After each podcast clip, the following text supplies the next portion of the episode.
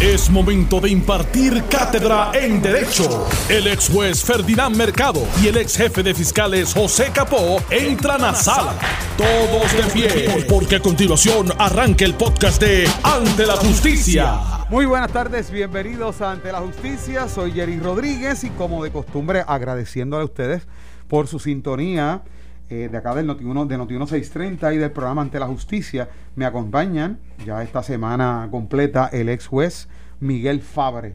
Fabre, ¿Cómo bienvenido, estamos? buenas tardes. Estamos muy bien, gracias a Dios. Un placer saludar a todos los que nos escuchan. Y un saludo especial para mi amiga Raquel Irlanda, que me llamó y que no se pierde el bueno. programa. Bueno. Y la Sí. co- aquí todos la conocemos.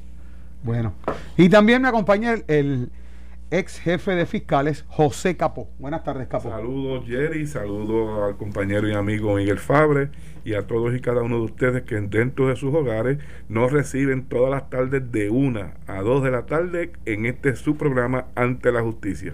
Un saludo a doña Raquel Irlanda, eh, siempre nuestro respeto y nuestra admiración. Y que fue fiscal también. Sí, No la fue conocí cuando fue- fui fiscal de distrito en San Juan en el año 2001-2002, estaba en San Juan Ah, y allí la Conocí. interactuamos.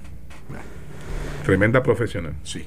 Bueno, ya son muchas las personas las que ya esperan el análisis y que lo pongan al día con lo que está pasando con relación al caso de Jensen eh, por la muerte de Arelis Mercado y en la última información de lo que se da a conocer, ¿verdad? Y que como bien eh, me dijo el fiscal Capo, que quiere analizar esa parte de lo que se da a conocer ayer y los, los detalles que eh, publicó eh, Primera Hora con relación al patólogo que realizó la autopsia de Arelis Mercado. La información que se da a conocer desde ayer en la tarde, el patólogo del Instituto de Ciencias Forenses, Carlos F. Chávez Arias, quien realizó la autopsia al cadáver, eh, al cadáver de Arelis Mercado Ríos, reveló que el disparo que le ocasionó la muerte se hizo a más de un pie de distancia, de frente a frente, en la continuación de esto del juicio en su fondo contra Jensen Medina Cardona, imputado por el crimen ocurrido el 18 de agosto del 2019 allí en Villa Marina. Y hay unos, ¿y cuál, cuál pudiera ser la relevancia e importancia de esta declaración o del testimonio del patólogo que realizó esta autopsia? Primero la, cercanía, el ángulo de entrada y salida de- del proyectil, la, la corroboración con el video, un sinnúmero de factores que se van a tomar en consideración y que esta tarde ya la defensa ha estado contrainterrogando al patólogo para, para ir, como hemos ido mencionando, ir sacándole distintas versiones, distintas posibilidades y ver de qué forma puede rebajar el delito o inclusive ver si puede plantear cuestión de dudas razonables. Correcto. Mira, el testimonio del, del perito, eh, en este caso, el patólogo que realizó la autopsia al cadáver de Arelis, es sumamente importante porque ante la prueba testifical, en este caso hasta ahora han declarado dos de los testigos presenciales, resta uno todavía, pues tiende a corroborar, ¿verdad? O eh, impugnar, ¿verdad? Se puede tener las dos vías. Corroborar esos testimonios, dónde ubican a las personas, eh, las posiciones que ocupaban. eh, pero me llamó la atención, Miguel, Jerry y amigos que nos escuchan, este tipo de peritos en una materia bien especializada y de mucho, de mucho detalle, términos que no se usan en la calle comúnmente, pues es un perito que se le dedica bastante tiempo porque aporta mucha información y por ser un perito se permite distinto a otros testigos que se le hagan preguntas de opiniones y Sí. teorías. Eso es lo importante de este tipo de testigo cuando se cataloga como un perito. O sea que aquí yo puedo hacerle preguntas hipotéticas de cómo pudo haber pasado, que de hecho vimos en el interrogatorio directo de el fiscal haciéndole obviamente en un tipo de pregunta y las contestaciones del perito de cómo él decía cuál era la teoría más probable de cómo pudo haber ocurrido y lo que y descartando otras como poco probables que hayan ocurrido. Exacto, sí. En este caso es bien, en el orden, el orden, de probabilidad. Exacto. ¿Y por qué se permiten unas opiniones de este perito? Pues porque es un perito y los peritos tienden a ilustrar al tribunal. Ese es su propósito, ¿verdad? Más allá de ser testigo de una de las partes, de cualquiera de las partes de los casos, tienden a, eh, su propósito es ilustrar al tribunal. Y más en este caso, que es un caso que se está viendo ante la consideración eh, de una juez, o sea, por Tribunal de Derecho y no por un jurado. Ahora bien, importancia de este testimonio ayer. Este, eh, me, gustaría detallar, ¿verdad? el aspecto más importante de este testimonio del patólogo Carlos Chávez indicó que Arelis muere de una herida de bala que le perforó el cuello o el, y entrando por el aspecto anterior del cuello a unas 9 pulgadas, tomando en consideración desde el tope de la cabeza hacia abajo. 9 pulgadas. 9 pulgadas hacia abajo, que es el área donde está el cuello, la parte frontal del cuello. Segundo, la herida de entrada de ese proyectil está rodeada de bordes abrasivos con unos puntos rojos que no es otra cosa que un tatuaje de pólvora. Esa es la quemazón. La quemazón. ¿Por qué se, se hace un tatuaje alrededor de la herida de la entrada de la perforación del, del proyectil? Porque son los residuos de un disparo cuando se hace a una corta distancia, en este caso, como señaló él, al haber ese tatuaje marcado en, alrededor del orificio de entrada del proyectil, eso es indicativo cuando hay la combustión, la explosión de esa pólvora, es tan cerca del área del cañón a la piel que se impregna esa parte de pólvora que ha quemado y quema haciendo como una especie de anillo alrededor del orificio de entrada de ese proyectil. Ese fogonazo es el que inclusive en la mano del que dispara es el que deja los remanentes de la pólvora. Es correcto. Y antes, y aunque esto no se hace ahora, ¿verdad? Se estuvo haciendo en un tiempo anterior, en la época de los 70, 80, la famosa prueba de parafina, sí. que se impregnaba eso mismo. los compuestos de, de la pólvora se impregnaban en la mano de la persona, esa prueba fue eh, descartada porque no era certera en, en, eh, para fines este, evidenciarios. Posterior vino, en los años 90, vino la, sustituyó la famosa prueba de absorción atómica. Y eh, duró unos 7 u 8 años y de igual forma en el, en el mundo de la ciencia se descartó su certeza y desapareció también haciéndose esa prueba. Eso es en la parte que quien dispara. estamos hablando ahora el que quien lo recibe. Quien lo recibe. Eh, concentrado en ese tema de que se trata de quien recibe el disparo, para aquel que no tiene tal vez el conocimiento de balística, estamos hablando de partículas de pólvora que forman este tatuaje por estos puntos rojos, como ustedes dicen, por la quemazón yo creo que eh, eh, vale la pena resaltar el hecho de que esas partículas de pólvora no son transportadas por el proyectil, sino que es eh, lo que la pistola, o el arma expulsa a través del cañón, pero como hay una tan corta distancia, van a dar al cuerpo, en este caso, de la víctima. o sea que no, no, es transportado por el proyectil. Y a base de mi experiencia, ayer y Miguel y amigos que nos escuchan, los patólogos pueden establecer esa, esa circunstancia de la distancia cuando hay un tatuaje así de, anillo de abrasión. Eh, en este caso, él lo establece un pie, pero se puede proyectar hasta una distancia de dos pies. Ese es mi recuerdo cuando se.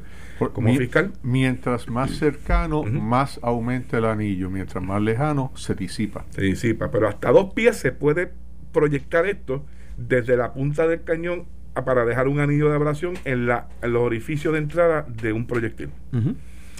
ok, una vez ese proyectil penetró el tejido subcutáneo, que no es otra cosa que el tejido de la piel, lo que tenemos superficialmente, perfora los músculos. Es la próxima etapa que encuentra tejido subcutáneo, músculo, Él va narrando según va entrando el proyectil. la trayectoria que lleva. la trayectoria. Dice, perforó los planos musculares, luego perforó la vena carótida, que es una vena principal que lleva oxígeno al cerebro. Sí. Provocó daño en el cordón espinal, o sea que es- ese proyectil impacta en su paso material sólido que es hueso, ¿verdad? El cordón espinal. Y sale a 6 pulgadas del tope de la cabeza. O sea que hay una diferencia de 3 pulgadas de su entrada frontal a la salida posterior. Hay 3 pulgadas. Entró a de 9 diferencia. pulgadas y salió a 6. Exacto. Por lo tanto, establece una trayectoria. Eh, no muy, muy, no tan definida, pero por lo menos se puede establecer de arriba, a- de abajo abajo hacia hacia arriba. arriba. Eso es importante, Sí.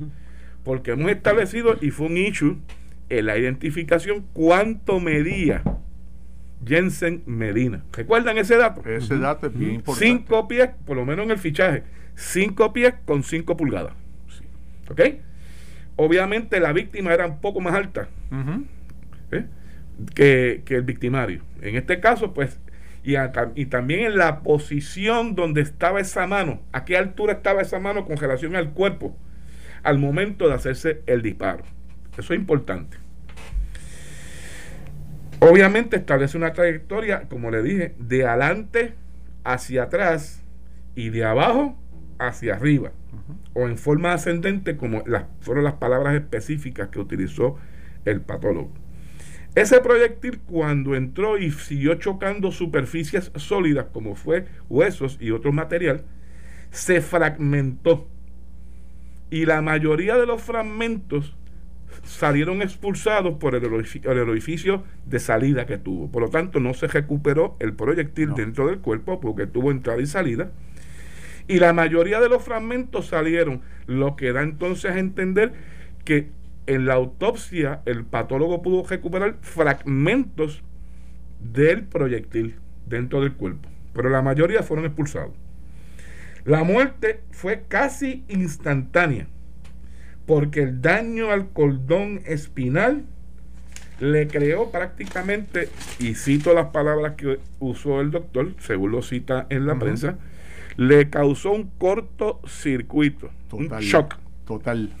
Lo que, por lo cual la persona se desploma y pierde el conocimiento y se desangra en los primeros minutos, ocurriendo la muerte prácticamente al instante. Ujú.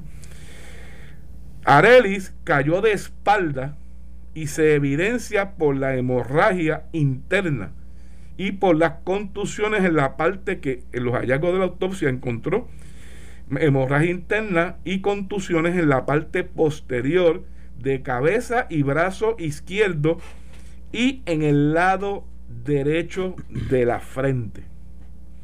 Eso es importante, esos detalles también, porque te pueden llevar al juzgador de los hechos a, a poder confirmar o impugnar la El video. versión de los testigos, porque si ese, si estamos los dos cuerpos de frente, víctima y victimario, a la distancia que ya se ha establecido, se hace el disparo, proyectil entra, obviamente el cuerpo al recibir el impacto de ese proyectil Reacciona. va a reaccionar para el lado contrario, donde coge el, el proyectil, ¿verdad?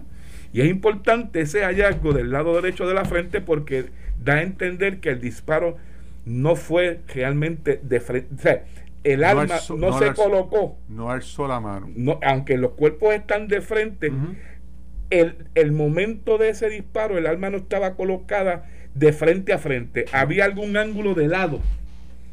De Y- lado, del y- arma de fuego al y de- momento de hacer la detonación. Y de abajo hacia arriba. y de abajo hacia arriba. Y entonces pu- pudiera probar, pudiera probar entonces eso, se pudiera entonces corroborar que en efecto eh, la persona en ese momento, aunque no sea derecho o verdad o izquierdo, pero sí, entonces al Esa caer para pregunta, lo derecho, esa pregunta ayer no se hizo. Fíjate. Por eso, porque- fíjate, No eh, se eh, hizo. Y eso, y eso es una cuestión importante. Claro. por si él es zurdo, si él es eh, izquierdo o es, es derecho, importante para por eso saber. mismo, para eso. saber si la persona es diestra o, o- o con la izquierda, ¿verdad?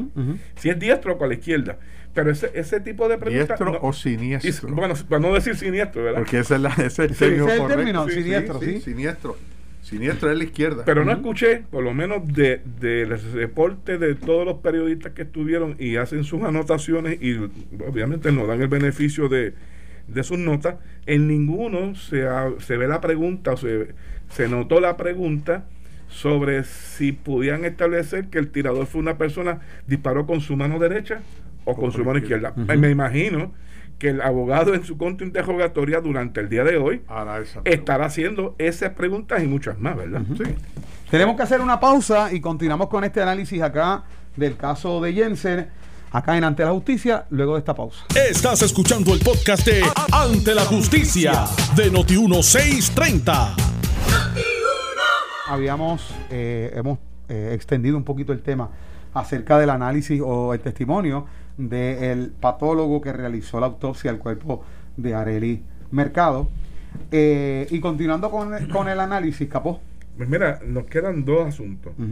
Eh, otro de los hallazgos fue que el doctor en corte abierta habló sobre el examen toxicológico que se le realizó en Areli. En, todo, en toda autopsia se hace un examen de los componentes de lo que se encuentra, las sustancias que se encuentran dentro de, de la sangre eh, en el cadáver.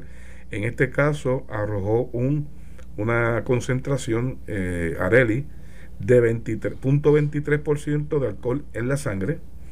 Resultó negativo para el uso de cocaína, negativo para el uso de marihuana y negativo para opiáceos. Por lo tanto, lo que encontró fue alcohol en la sangre. Eso es un dato que puede ser en contra o se puede utilizar en contra o a favor de cada una de las partes. ¿Verdad? ¿Por qué? Pues porque el hecho de que tenga una concentración de punto 23, estamos hablando de una persona que eh, está más relajada, sus facultades, sus eh, su, está más, su cuerpo está más, no está en una condición de sobriedad que pudiese actuar más rápido. Si estamos una persona con reflejos más lentos, ¿verdad? Y pero por otro lado, pues eh, tenemos a una persona que puede estar perdiendo parte de, los efectos del alcohol, que pierde sus inhibiciones y tal vez está este, sin más arriesgando más su vida que de lo de ordinario pudiese estar eh, en autodefensa, ¿verdad? O sea que se puede utilizar para ambos lados ese, ese resultado. Y algo bien importante que refleja lo rápido, disculpen, lo rápido que ocurrió este evento del disparo, porque dice el patólogo que de su inspección y de examen al cadáver no encontró que hubiesen heridas de defensa. ¿Qué son heridas de defensa? Pues heridas de defensa son, por lo general, las acciones que de ordinario un ser humano hace para defenderse, aunque no, no lo protejan de nada, ¿verdad? En este caso de los disparos, pero antepo- tienen anteponer brazos y manos de frente antes de recibir un impacto. En este caso, ni en sus brazos ni en sus manos aparecen algún tipo de herida que pudiese llevar a la conclusión que trató de defender, hay un- alguna herida de defensa, ¿eh? de poner, de protegerse.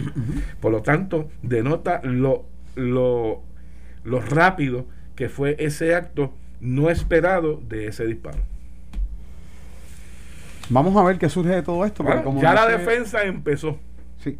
Sí, Eh, esto- Por lo menos ya estamos leyendo de, de- del resumen que está haciendo los compañeros de la prensa allí en el juicio y precisamente el abogado haciendo su trabajo está cuestionando si fue el, eh, el testimonio, según él, el testimonio de los testigos de esa trayectoria de abajo hacia arriba o de arriba hacia abajo. Y ya está haciendo su trabajo, cuestionando, ¿verdad? Eh, y dando, poniendo situaciones hipotéticas para que el patólogo entonces responda. Porque con, la- el propósito de tratar de, con- de, de cambiar, ¿verdad? Mi- minar el Minar testimonio de los otros. y, y cambiar la percepción de qué fue lo que pudo haber ocurrido allí realmente. Sí. Si lo logra o no lo logra, vamos a ver, ¿verdad? Acuérdense que el abogado no tiene que probar que no lo hizo. Es crear la duda razonable. El que tiene que, que- que probar que sí lo hizo es el Ministerio Fiscal. Más allá de toda duda y- razonable. y le quiero hacer una pregunta para Ahora- finalizar con este tema y pasar al otro. Ah, juez. En una sala, en una sala, usted como juez, sabemos que uno dice, pues una persona con mucha experiencia, un perito con mucha experiencia, y si es conocido, pues eso puede tener peso. Pero obviamente entiendo que primero se espera lo que es el testimonio. En este caso no es una persona que está testificando porque vio los hechos, sino que es un perito que está dando el informe, el resultado de una autopsia en este caso, Sí. o de su examen de peritaje, del que fuera, su análisis de peritaje. ¿Cuánto peso tiene? Por ejemplo, eh, eh, estamos hablando de que este patólogo trabaja con el Instituto de Ciencias Forenses desde el 2007. Sí, o yo- sea que tiene una vasta experiencia. Yo lo ¿Qué- conozco. qué- es excelente. ¿Qué peso tiene esto? Y pregunto, porque en este caso la determinación va a ser tomada por la jueza Sí. Emma Rodríguez, o sea que no es un, no es un juicio por jurado. Y todo el mundo dice, sí, va, a tener mucha credibilidad, pero aún así, este, ¿se toma en consideración lo que en ese momento se está hablando o ya tiene mucho peso el saber que, por ejemplo, un patólogo como este es el que está llevando este informe? No, el- el- la, la credibilidad del patólogo es basado en lo que él dice, no en quién es. Es el resultado de la autopsia. Es el resultado de eh, los hallazgos que él presente como, como eh, producto de la investigación que él hizo. Uno no se deja llevar porque si es famoso o no lo es, uno escucha el testimonio. Claro, uno toma en consideración la persona que lo está diciendo. ¿Por qué? Porque la experiencia de esa persona, uno está consciente de quién es.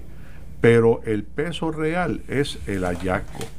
¿Cuál es el informe del patólogo? Porque entonces de antemano ya entonces se, se rebatió, ya se, se, se cayó el tratar de, de, de parte de la defensa intentar de que el disparo fue Bueno. de arriba hacia abajo, porque hay un informe de patología que dice que e- el, el disparo fue de abajo hacia arriba. Correcto. Por eso la Y hay que ver si es correcto. Sí, exacto. La apreciación, porque eso fue- hay unas preguntas que se llaman misleading, Sí. ¿eh? que es preguntas con un propósito de desorientar. sí.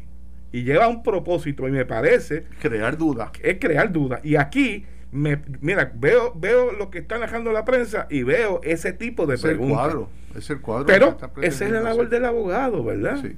Pero Ahora- el juez tiene que estar claro en el hecho cierto es que fue de abajo hacia arriba. No es mucho. Eso, Eso no es lo que diga la eso- gente. Ya está derrotado el argumento entonces. Bueno, exacto. De salida el, Ahora, se supone esté Él puede tener, él puede llevar a, a- la tratar de llevar a la mente del jugador. Mire, pero aquí un testigo dijo entonces, pues para que fuera de- a esa alma había que levantarla para que fuera entonces esa trayectoria. Pero por eso y repito, ayer me pareció que la fiscalía soltó muy temprano este testigo y va a verse en la obligación de tener que hacer un redirecto después Para que el abogado termine para rehabilitar o para aclarar Sí. parte de los testimonios brindados acorde de lo que dijeron esos testigos cuando se sentaron a declarar bajo juramento. Si es correcto la- las inferencias que está haciendo el, el abogado, ¿verdad? Pero, por eso digo, me, pare- me extrañó que ayer... Va a haber otro turno de fiscalía. Sí, va, va, a tener que ver- a Tiene verlo que hacerlo. para clarificar todas estas situaciones que ha expuesto en, al- a- el abogado al perito, ¿verdad?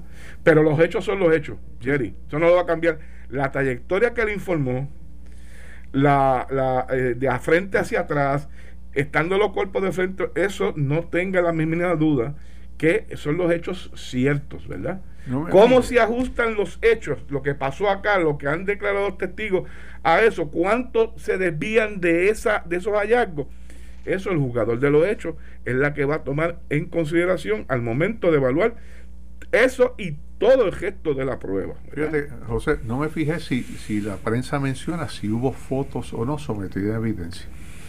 Pues mira, eh, decía ayer, decía ayer que eh, Porque en la autopsia, en la mayor Sí, parte de los sí. casos, se, se presentan Sí, el- fotos. eh, dice que eso y, la, y los rayos X y las radiografías que se le tomaron a internamente al cuerpo eh, eh, fueron cuestionados por la fiscal junto con el patólogo al final, al final de su di- del directo. Sí, porque esas fotos se le presentan al jugador de los hechos. Siempre. Y, y quiere decir que posiblemente, a lo mejor yo estoy yendo más allá, pero posiblemente en las anotaciones que está haciendo la jueza, si fuera el juez Miguel Fabre, hubiese al lado, hubiese puesto la palabra imposible. Y está el croquis. Y está el croquis. Y está el croquis. Y, y- y está usted el hubiese croquis puesto ahí, imposible que fuera Inclusive arriba si el juez, si el nota, juez tuviese algún tipo de duda, Hace las preguntas. luego de la derecho. termina la parte, le va, no, no fallan, le va a hacer las preguntas para clarificar de lo que él dijo en un momento y lo que dijo en el directo. Si es que tiene alguna Y se duda. hace la aclaración esa, Claro. con el propósito de clarificar el récord. Interesante Y- y uno seguir este la caso. pregunta. Interesante seguir No, este es- caso. Vamos, es- vamos a ver qué este pasa. es un caso, un caso de, de, de escuela. de derecho. Sí. Es un textbook case. Ah. Es bonito, es un caso bonito. Que se puede seguir. Desde el punto de vista de irlo analizando, es un estupendo caso. De, de- de Oye, escuela. Jerry y Miguel, desde que nos aplicó la doctrina de Ramos versus Luisiana en cuanto al requerimiento de veredictos unánimes en casos criminales, no habíamos escuchado de algún caso que se estuviese viendo por jurado. Y ayer uno de los periódicos reseña un caso de asesinato que se vio ante jurado, mm, creo que fue en el, en el área de Aguadilla. Pero puedo, puedo equivocarme, ha sido también Mayagüez. Sé que el, el fiscal era es de apellido Manfredi. Eh, pues se ventiló ante un jurado y luego del fin de la prueba el, vino un veredicto unánime de culpabilidad. O sea, hago la mención de esto porque no habíamos escuchado por meses. ¿verdad? Eh, No sabía nada. Sobre la aplicación de la doctrina de Jamo versus Luisiana, para cuán factible era que los abogados entonces eh, apoyaran esta nueva, esta nueva doctrina eh, y comenzasen a haber juicios tratando de, con la ventaja ahora de que ya no es un veredicto por mayoría, el fiscal tiene que convencer a las 12 personas miembros Sí. de ese jurado. Mucho más trabajo para el Claro. fiscal. Bueno, bueno, pero también recordemos una cosa, que el fiscal lo, lo sabe igual que yo. Hubo muchos casos en que la gente decía y se informaba Claro. que era 10 día 2, 11 a 11 a 1, con el propósito de que los perjudicados nunca supieran quién era el que lo había defendido y, y evitara, evitar algún tipo de represalia contra los miembros del jurado. Y eso es algo a lo que una yo iba. Es una una norma no escrita, pero una realidad. Una realidad criolla que, que, que no podemos tapar el cielo con la mano. Y eso es, eso, eso implica entonces que este caso que tú traes a colación, que es el primero, con este caso se está rompiendo el hielo, se está rompiendo un esquema en ese sentido. No, no, y, no. Se, y se pudiera pensar que es cuesta arriba, entonces no, porque no es cuesta Ah, arriba, mira. el jurado va a pensar que va a quedar evidente, o sea que, que si hay algún tipo de represalias, pues ya saben quiénes son los dos. Ah, Yo, yo pienso que le pone una carga adicional al fiscal. Sí, eso sí. Le pone una carga sí, Y al mental, mental y al tribunal. Al tribunal. Mental de que no puede dejar la más mínima duda No, no. en un solo miembro de ese jurado, porque de lo contrario Se eh, queda sin caso. Se queda sin caso. Eso, eso No. es así. Sí. Vamos a ver cómo se Pero van nada, los casos de aquí. eh, lo que lo que reseño es que me, me estuvo raro que tal vez hayan ocurrido y no nos hemos enterado. Pero el hecho de que desde que se aprobó esta, desde que cambió esta doctrina a requerir- al- para requerirse veredictos unánimes, no habíamos escuchado. Yo pensé que iba a ser más frecuente en la solicitud de jurado, pero por la situación de la pandemia, que las salas Sí. eh, no están trabajando al Full mismo, time, sí, al mismo tiempo como antes, pues tal vez eso retrasó. Mm. Pero en este caso, en el área oeste, se ve y en- se reseña ayer de que el jurado unánimemente encuentra culpable a esta persona de un asesinato que se le imputaba. Vamos, vamos a seguir bien de cerca esos casos porque resulta interesante y, es algo un tema de discusión acá en ante la justicia. Bueno, y el último tema que quiero tocar hoy es que el juez del Tribunal de Primera Instancia de San Juan, Alfonso Martínez Piovanetti, desestimó la demanda presentada por Luma Energy contra la Asociación de Jubilados de la Autoridad de Energía Eléctrica. No obstante, el juez no ha tomado aún una decisión en cuanto a si desestima o no el caso contra la Unión eh, de Trabajadores de la Industria Eléctrica y Riego, UTIER, hasta que los abogados del sindicato puedan contrainterrogar al vicepresidente de operaciones de Luma Energy, Ted McLaren.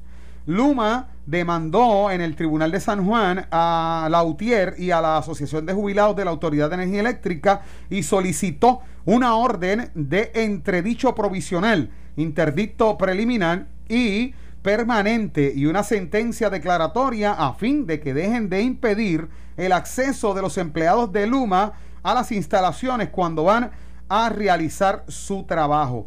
Y en lo que dice el juez Martínez Piovanetti es ni de las declaraciones presentadas testimoniales en la corte abierta, ni de las declaraciones juradas se presenta prueba directa o específica que vincule a la asociación de jubilados contra actos ilegales o eh, torticeros. Lo único que se dijo por parte de una testigo anteriormente es que se participó en actividades o manifestaciones y eso no es suficiente para que el tribunal conceda un remedio. La determinación del tribunal es desestimar la demanda sin perjuicio en cuanto a la asociación de jubilados por un asunto jurisdiccional, apuntó el juez Martínez Piovanetti. ¿Qué, sencillo. Qué, sencillo. No, no había la parte demandante incluyó entre las partes demandadas a los retirados de, los jubilados de energía eléctrica. Y, cuando le tocó el turno de aportar la prueba para sostener sus alegaciones, no aportó, no pudo aportar prueba que sostuviera que este tipo de eh, los empleados retirados estuviesen de alguna manera impidiendo o bloqueando la salida eh, o impidiendo la labor de Luma en la calle. Eso es tan sencillo pero, Pero había sobre la mesa una determinación de que no pueden bloquearlo. Está bien, pero no, pudo aportar. O sea, la, vino una orden preventiva que en lo que se veía la prueba no se le iba a permitir. A nadie. A nadie. Cuando se llega el día de la vista, no pudo aportar prueba que este, este grupo que fue demandado, los retirados, estuviesen, no aportó ningún tipo de prueba que alguien de esos retirados o pudiese probar, tal vez lo había, pero Luma no pudo identificarlo como empleado retirado. Ante esa ausencia, al juez no le costó más, más remedio que desestimar contra ese, esa parte demandada. y también tiene que probar de que una acción concertada de ese grupo. Y esa prueba no, se desfiló. No de fulano. O sea, yo puedo participar en algo y no pueden decir los jueces retirados. No es Miguel Fabre.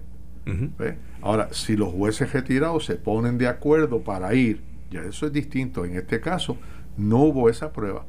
Eso no, no quiere decir tampoco que se cayó la orden inicial donde se le prohibía a quienes fueran el, el impedir el acceso. Esa orden subsiste. Eso es lo que quiero Esa, la orden inicial subsiste. Contra cualquier persona se le impide que, que impida, eh, eh, perdonen la, repetición, que estén impidiendo el acceso.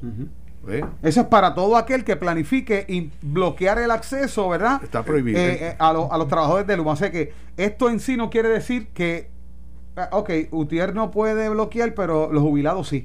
Eso no quiere decir eso. que la determinación está ahí tomada. Lo que sí es que el señalamiento de que en un momento dado entorpecieron el paso de los empleados de Luma, pues está certificado de que, y por lo que se ha hablado, categóricamente se habló de la UTIER, pero lo que se habló no puede implicar en ese bloqueo a los jubilados. Luma no aportó prueba de que ese grupo de demandados, Estaba los retirados, impidieron el paso. Pero nadie puede impedir ese paso. Pero nadie puede hacerlo. Así que eso, es la... Y es bueno aclararlo porque tal vez se pudiera... El que pues no, no conoce esa es el derecho, lo que esa es la apreciación que hace el juez. Puede ser que Luma no esté de acuerdo con esa decisión y, en su momento decida revisar, ¿verdad? Esa determinación del tribunal de instancia. Pero por lo menos la noticia lo que recoge es que no desestimó la demanda total de Luma porque quedaba ayer en la tarde eh, una parte procesal que era un contrainterrogatorio de parte de los líderes de la UTIEL, eh, que es una parte demandada contra el representante de Luma que estaba testificando.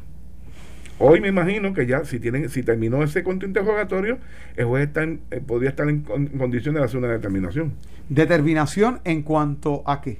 si se, si se si viniese una petición de desestimación también porque de la prueba tampoco se aportó pues, eh, pues estarían pidiendo lo de la UTIAL exactamente lo mismo que pidió eh, eh, los miembros retirados no se pudo probar que nosotros estábamos allí. Sí, por el contrario, el juez entiende que sí contra los otros miembros se aportó, pues el pleito sigue. Esto fue el podcast de Noti1630. Ante la justicia. El único programa en la radio con un Dream Team de expertos en derecho. Dale play a tu podcast favorito a través de Apple Podcasts, Spotify, Google Podcasts, Stitcher y notiuno.com.